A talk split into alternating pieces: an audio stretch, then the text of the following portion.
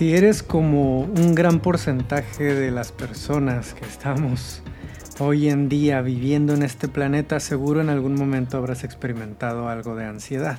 Tal vez ya tengas algo de experiencia sobre lo que es sentir esa ansiedad, atravesar un episodio ansioso o estar en ese momento confuso en el que no sabes qué hacer mientras atraviesas esa ansiedad.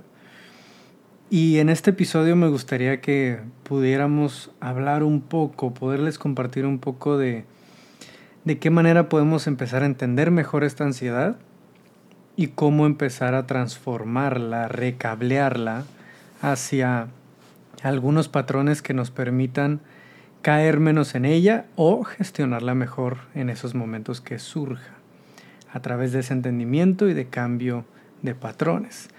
Y lo primero que me parece importante aquí de mencionar, si vamos a estar hablando sobre ansiedad, es que tenemos toda la capacidad de empezar a trabajar con ella. Hay algo que nuestro cerebro tiene como una eh, habilidad nata para todo ser humano que es la neuroplasticidad. Tiene toda la capacidad de recablearse a través de nuevos hábitos, a través de cambiar nuestros hábitos, nuestros comportamientos y no solo físicos, sino también nuestra manera de responder a diferentes situaciones, tanto emocional, mental, físicamente. Esta neuroplasticidad es lo que nos permite empezar a cambiar la manera en la que nuestro cerebro está cableado, programado y empezar a hacer las cosas mejor o simplemente distinto. Esta neuroplasticidad es lo que nos ayuda a desarrollar eh, lo que da la base para desarrollar cualquier hábito, ya sea positivo o negativo, como queramos verlo. Y es lo mismo que nos puede ayudar a revertir el efecto de muchos de los hábitos que pueden estarnos afectando, algunos de ellos llevándonos a estas situaciones de ansiedad. Así que la pregunta aquí es, ¿cómo recablear el cerebro para ser menos ansioso? Y aquí vamos a hablar de tres pasos específicos para poder entender un poco mejor esta ansiedad y empezar a hacer este cambio, este movimiento hacia una forma menos ansiosa. Y me parece importante mencionar que esto es simple, pero no es fácil. No son demasiados pasos, pero tomar estos pasos es lo que se vuelve realmente difícil, es lo que puede ser realmente difícil para muchos de nosotros. ¿No? Eh, esta neuroplasticidad que mencionaba ahorita es justo la base para que podamos hacer estos cambios y la podemos encontrar en muchas cosas, como por ejemplo cuando aprendemos una habilidad nueva, si estamos aprendiendo a tocar la guitarra o algún instrumento musical, ese momento en el que te das cuenta que ya no necesitas pensar en las cuerdas o en las notas, simplemente tu mano ya sabe dónde ponerse, dónde acomodarse, porque ya lo ha repetido suficientes veces. Eso es un ejemplo de neuroplasticidad. Nuestro cerebro ya se ha cableado de alguna forma en la que ya está automatizando procesos y gastando menos energía. Ese es el enfoque de la neuroplasticidad, gastar menos energía con procesos habituales, que están relacionados totalmente con hábitos. Así que la primera parte que me parece importante aquí es hablar de qué es la ansiedad. ¿Cómo puedo empezar a entender esa ansiedad para de ahí partamos a empezar a cambiarla o empezar a, manejarla de una mejor manera. Muchos de nosotros sabemos cómo se siente esa ansiedad. Muchos de nosotros eh, la hemos vivido en diferentes ocasiones, pero muchas veces no nos preguntamos qué es realmente, de dónde viene o para qué es. Y aquí esta pregunta es importante. ¿Para qué es la ansiedad? Porque tiene un propósito, porque tiene una función. La ansiedad no está ahí solo como un ente maligno que tenemos que eliminar y que es mala en todo momento. No, la ansiedad nos protege de muchas cosas. La ansiedad es lo que nos advierte de que algo no está en su lugar, de que algo se sale de lo familiar y que algo pudiera representar un riesgo para nuestra vida, para nuestra supervivencia. La ansiedad busca salvarnos de peligros, reducir el riesgo en nuestra vida y llevarnos a lo familiar. Por eso la ansiedad aparece normalmente cuando estamos en una situación de incomodidad o de exposición a algo que nuestro cerebro, nuestra mente, toma como algo fuera de lo normal, una incomodidad, ¿no?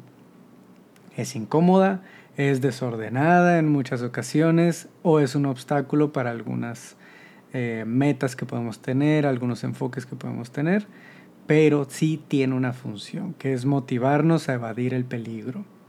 La ansiedad busca motivarnos a evadir ese peligro. Es lo primero que surge, por ejemplo, si estás enfrente de un acantilado o cuando te estás enfrentando a una tarea importante, un nuevo reto en tu vida laboral, de relación, de familia. Surge esa ansiedad porque te está diciendo esto es nuevo y esto es un reto y necesitas poner atención a estos detalles porque esto es un riesgo. No estás tomando riesgos. Entonces, la primera parte de estas tres que les quiero compartir es la ansiedad tiene una función y la función de esa ansiedad es motivarnos a evadir el peligro. Ahora, esa ansiedad puede estar surgiendo en momentos donde no haya un peligro o que esté siendo demasiado pesada como para nosotros poder incomodarnos un poco y avanzar en aquellas áreas de nuestra vida donde queremos avanzar, donde queremos hacer cambios.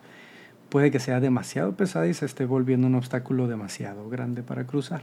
Ahí es donde empezamos a necesitar cuestionar, ok, esta ansiedad me está advirtiendo de algo, le puedo dar las gracias, decir, gracias por advertirme de esto, pero voy a intentarlo de todos modos. Aún con esa ansiedad, ¿cómo puedo trabajarla para reducirla? Para igual, aún con esa ansiedad, atravesar esta situación, ¿no? Es importante tener en cuenta esta parte de para qué es, de dónde viene, qué funciones tiene, para saber que no es totalmente negativa o que no es algo malo en nosotros, sino que nos, nos puede ayudar en algunas ocasiones, en otras hay que aprender a manejarla. Y para eso es necesario entrar en este segundo punto, que es que puede haber formas de ansiedad sanas como también formas de ansiedad disfuncionales. Y hablamos de disfuncional porque, como decíamos ahorita, hay ansiedad funcional, funciona para algo, tiene un motivo, pero hay una ansiedad disfuncional que es la que está surgiendo en momentos donde realmente no es necesaria, donde realmente está representando más un obstáculo que una advertencia o algo que tenga una verdadera funcionalidad. ¿No? Aquí es donde esa ansiedad nos puede estar dificultando la vida de muchas maneras, donde no te permite ir a trabajar o te pone más obstáculos cada vez que, que quieres salir a alguna fiesta, salir con una persona, hablar y tener una conversación importante con alguien. Y entre más intentas que se vaya esta ansiedad desordenada o esta ansiedad disfuncional, entre más nos forzamos por ahuyentarla, muchas veces más crece a través de querer rechazarla, ignorarla, aplastarla, evadirla, termina creciendo más. Y aquí es una de las partes importantes que quisiera tocar al final del episodio sobre cómo empezar a manejarla. ¿no? Esta parte de cómo empezar a trabajar en ella, necesitamos tener claro esto también. Cuando busco evadirla, rechazarla, reprimirla, la ansiedad disfuncional termina creciendo. Requiere de un enfrentamiento y ahorita vamos a hablar un poco más de eso. ¿No? La ansiedad es disfuncional o desordenada cuando sientes peligro en un momento seguro. Cuando esa ansiedad te está advirtiendo de un peligro en un momento donde no hay peligro. ¿Sí? Si te, el clásico ejemplo, ¿no? Si te sale un tigre enfrente, pues es normal que sientas ansiedad. ¿No? Si tienes una junta muy importante de trabajo eh, próximamente, es normal que sientas ansiedad, hay un riesgo ahí. Pero si, por ejemplo, estás en un contexto social, en una fiesta o algo similar, y no estás pudiendo relacionarte con otras personas, no estás pudiendo hablar con nadie, por una ansiedad que te está aplastando en ese momento, cuando tal vez no hay ningún factor de ansiedad o algo que represente un riesgo, bueno, tal vez te está limitando más de lo que te está ayudando, más de lo que está haciendo funcional. Y otro momento en la que esta ansiedad puede estar siendo desordenada o disfuncional es cuando interfiere justamente en tu funcionalidad, cuando tu ansiedad o tus intentos por detener la ansiedad te frenan de poder enfrentar tu vida cuando no te está dejando hacer aquellas partes importantes de tu vida, hablar, las conversaciones difíciles, acercarte con personas nuevas en tu vida, em, buscar un nuevo trabajo, levantarte de la cama en la mañana, ir al gimnasio, lo que quieras. Pero si esa ansiedad te está robando de tu funcionalidad, claramente es una ansiedad disfuncional, ¿no? Y como tercer punto, esta es la segunda parte, ¿no? El segundo punto es justamente entender que hay una ansiedad funcional y una disfuncional. Y el tercer punto es ir comprendiendo el ciclo de la ansiedad. En este ciclo podemos hablar de siete partes distintas de cómo la ansiedad se puede estar incrementando, como decíamos ahorita, a través de un buscar rechazarlo o buscar aumentar y reforzar la narrativa detrás de esa ansiedad. ¿Cómo lo podemos ver desde aquí? Bueno, en este ciclo de la ansiedad vemos siete puntos diferentes. ¿no? El primero es el estímulo. ¿Qué está pasando en ese momento que me está generando ansiedad? La segunda parte es la narrativa ansiosa. Está pasando algo en mi trabajo, mi jefe dijo algo, mi líder dijo algo, mi compañero dijo algo, y mi narrativa es, ese compañero o ese líder dijo tales palabras porque cree que no soy capaz. ¿No? te empiezas a hacer una narrativa ansiosa. Seguro piensan que soy incompetente, seguro piensan que no soy capaz, seguro piensan que soy un tonto, seguro piensan que... Y hay un estímulo por alguna palabra que dijo, o hay un estímulo por alguna cara que hizo, o hay un estímulo por algo que está pasando en mi trabajo que me lleva a una narrativa ansiosa. Seguro piensa que tal. Y de aquí viene una tercera parte, emoción. ¿Cuál emoción está trayendo? Bueno, puede que me esté trayendo, claro, esa ansiedad, pero en conjunto con qué? Lo está trayendo con angustia, con miedo, con qué? Una emoción incómoda que me está haciendo querer hacerme hacia atrás. ¿No? Y en una cuarta parte de este ciclo, o sea, ahorita hablamos del estímulo, qué está pasando, la narrativa ansiosa, qué estoy pensando alrededor de ello, la emoción, qué emoción es la que surge, una emoción incómoda, miedo, ansiedad y demás. La cuarta es comportamiento, qué acción estoy tomando a través de, después de esa narrativa, de esa emoción. Puede que como yo ya estoy suponiendo algo ahí con mi líder, con mis compañeros de trabajo y demás, bueno, yo empiezo a alejarme, a no pasar tiempo con ellos, a no acercarme a ellos en el comedor, a no eh, intercambiar demasiadas palabras en el trabajo, a no relacionarme demasiado con ellos, para evitar ese miedo, para evitar ese rechazo. Y ese comportamiento me está llevando a esta quinta parte, a un resultado. El resultado es, no pasó nada. El resultado es, bueno, no me han despedido, no me han regañado, no me han rechazado, entre comillas.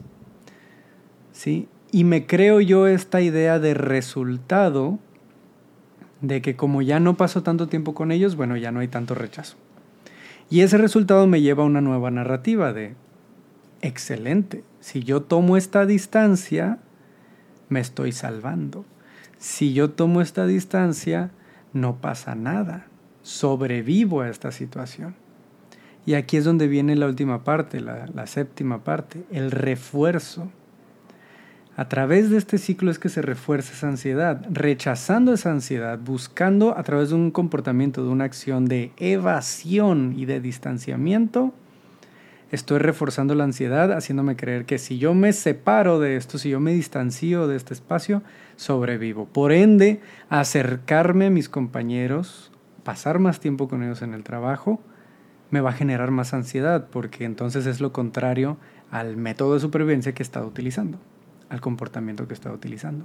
Y mi ansiedad alrededor de estas situaciones laborales de compartir tiempo con mis compañeros empieza a aumentar esa ansiedad, empieza a crecer, la estoy reforzando. Y otra vez vienen otros estímulos, y si lo sigo haciendo así, tomando distancia y tomando distancia y tomando distancia y nunca enfrentando, esa ansiedad sigue y sigue y sigue creciendo. Otro ejemplo muy sencillo es cuando tengo una fiesta. No quiero ir porque tengo cierta ansiedad social y otra vez el estímulo es tengo una fiesta. la decisión de ir o no ir. La narrativa es si voy, me van a juzgar, si voy, seguro algo va a pasar, que me voy a sentir rechazado, juzgado. Eh, y esa emoción que surge después, en esa tercera parte, pues es miedo, es incomodidad, es angustia, es ansiedad. ¿Ok? Comportamiento, bueno, me quedo en casa mejor. No voy. ¿Para qué voy? No voy a esta fiesta y el resultado es, pues no hubo juicio, no hubo Em, no hubo ese choque, esa incomodidad, no hubo rechazo de nadie y entonces la narrativa que se refuerza es, si me quedo en casa y no voy a la fiesta, sobrevivo.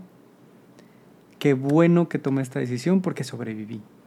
Y el refuerzo es, estoy más seguro en casa. Ir a una fiesta es malo porque hay mucha ansiedad y hay mucho riesgo. Y cada vez que yo tomo esta decisión vaya, hay momentos donde por supuesto que puedo decidir quedarme en casa, pero si constantemente tomo esta decisión desde el miedo a ser rechazado, a la incomodidad, a relacionarme con otras personas, ay, disculpen, a relacionarme con otras personas, voy a seguir eh, reforzando esta ansiedad social, esta ansiedad a ir a esta fiesta, ir a estos eventos y cada vez va a ser más difícil para mí tomar la decisión de ir, de enfrentar esa situación. Y puede haber muchos casos como este, puede haber muchas situaciones así en la que a través de una narrativa ansiosa yo tomo una decisión de no hacer y no enfrentar y estoy reforzando una narrativa de cuando no hago, pues entonces nada pasa y sobrevivo y empiezo a dejar de hacer cosas. Ahí es donde, donde la ansiedad disfuncional empieza a privarnos de nuestra vida, empieza a, como dicen algunos expertos, a hacernos el mundo más chiquito. Nuestro mundo se hace más pequeño porque esas narrativas ansiosas empiezan a limitarnos de realmente disfrutar, de realmente salir y hacer algo. No solo, vaya, no me refiero aquí salir solo a fiestas, sino hablarle a una nueva persona, intentar una nueva actividad, eh, enfrentar un nuevo reto, crecer, aprender algo nuevo. Todo esto viene con cierta ansiedad siempre y si siempre estamos decidiendo a través de esa ansiedad, de esa narrativa ansiosa, el no enfrentarlo, estoy reforzando la idea de que estoy siempre mucho más seguro sin hacer las cosas. Y la ansiedad por hacer esas cosas aumenta y va a ser más difícil cada vez entre yo más siga rechazando esa incomodidad, ese enfrentamiento.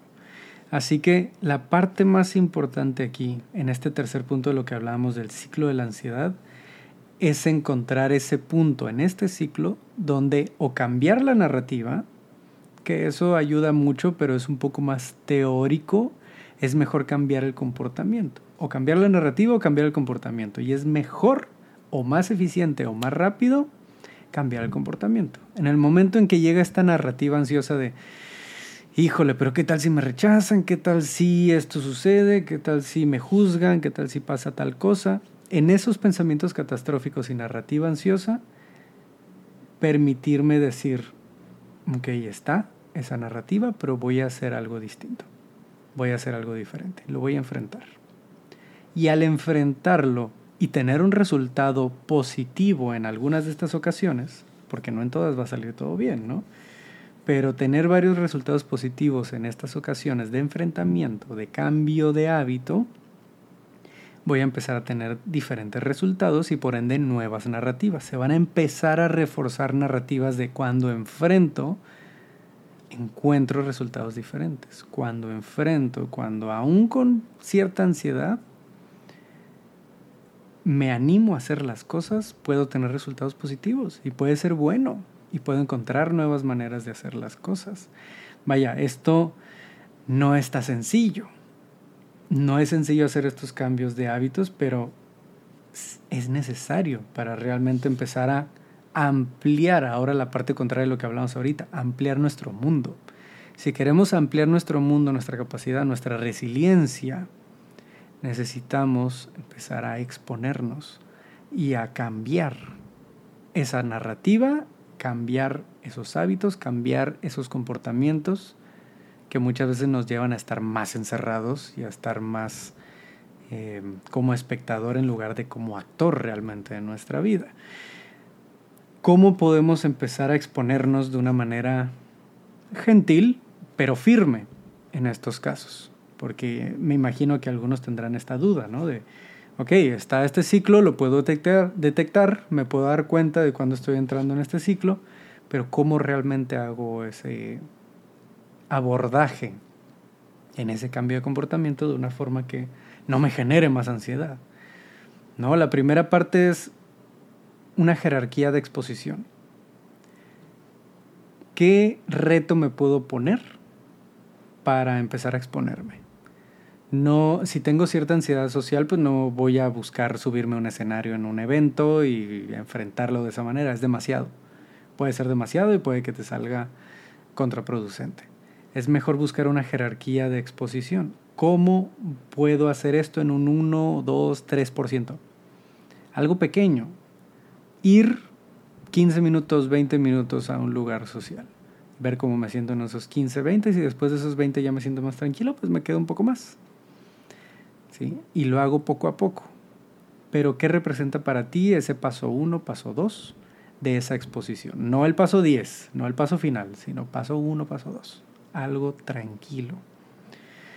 Otra parte de esa exposición, una segunda parte, es cambia tus reglas si tus reglas van algo como voy a hacer esto hasta que me ponga ansioso, voy a ir a esa fiesta, voy a seguir con este ejemplo, voy a ir a esa fiesta hasta ponerme ansioso. Y entonces ya me voy.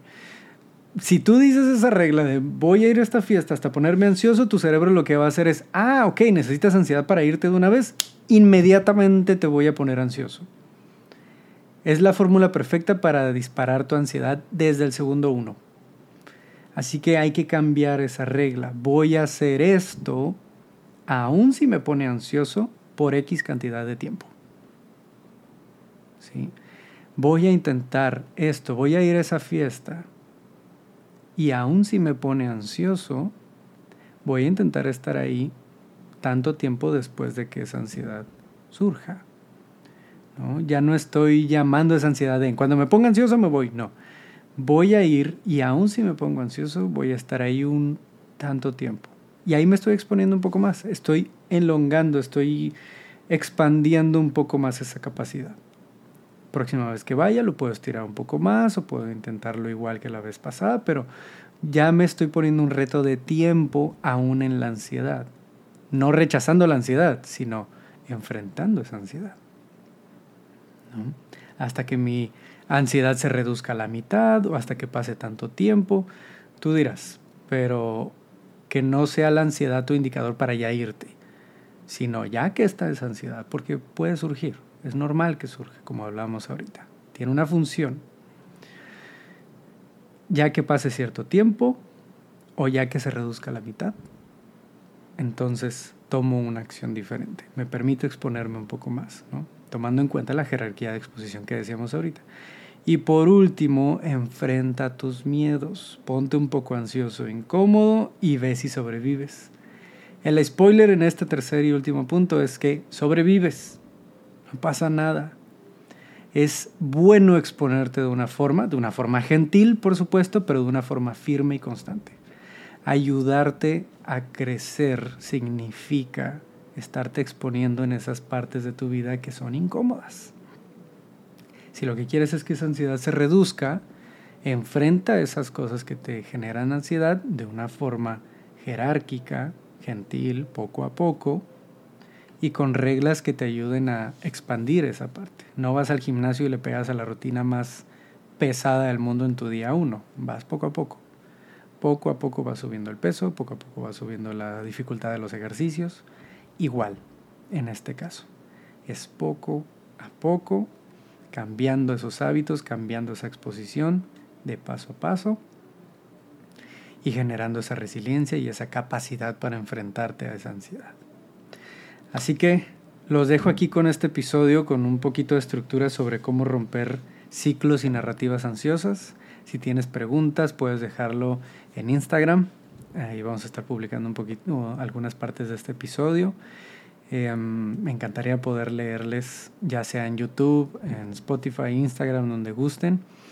¿Qué les parece? Si les surge alguna duda o si quisieran añadir algo sobre cómo les ha funcionado a ustedes o cómo no, se los agradeceré un montón. Ya este noviembre tenemos el evento El Retiro para Hombres, el Hombre Soberano, y tenemos espacios abiertos en el Círculo Brotherhood de Bienestar y Salud Mental Masculina. Todos se los voy a dejar en las notas aquí del episodio por si quieren más herramientas como esta que vemos semana a semana en el círculo. Van a ser todos bienvenidos. Así que bueno, de nuevo, espero les haya aportado de algo. Les mando un abrazo muy fuerte. Nos escuchamos en el próximo episodio. Adiós.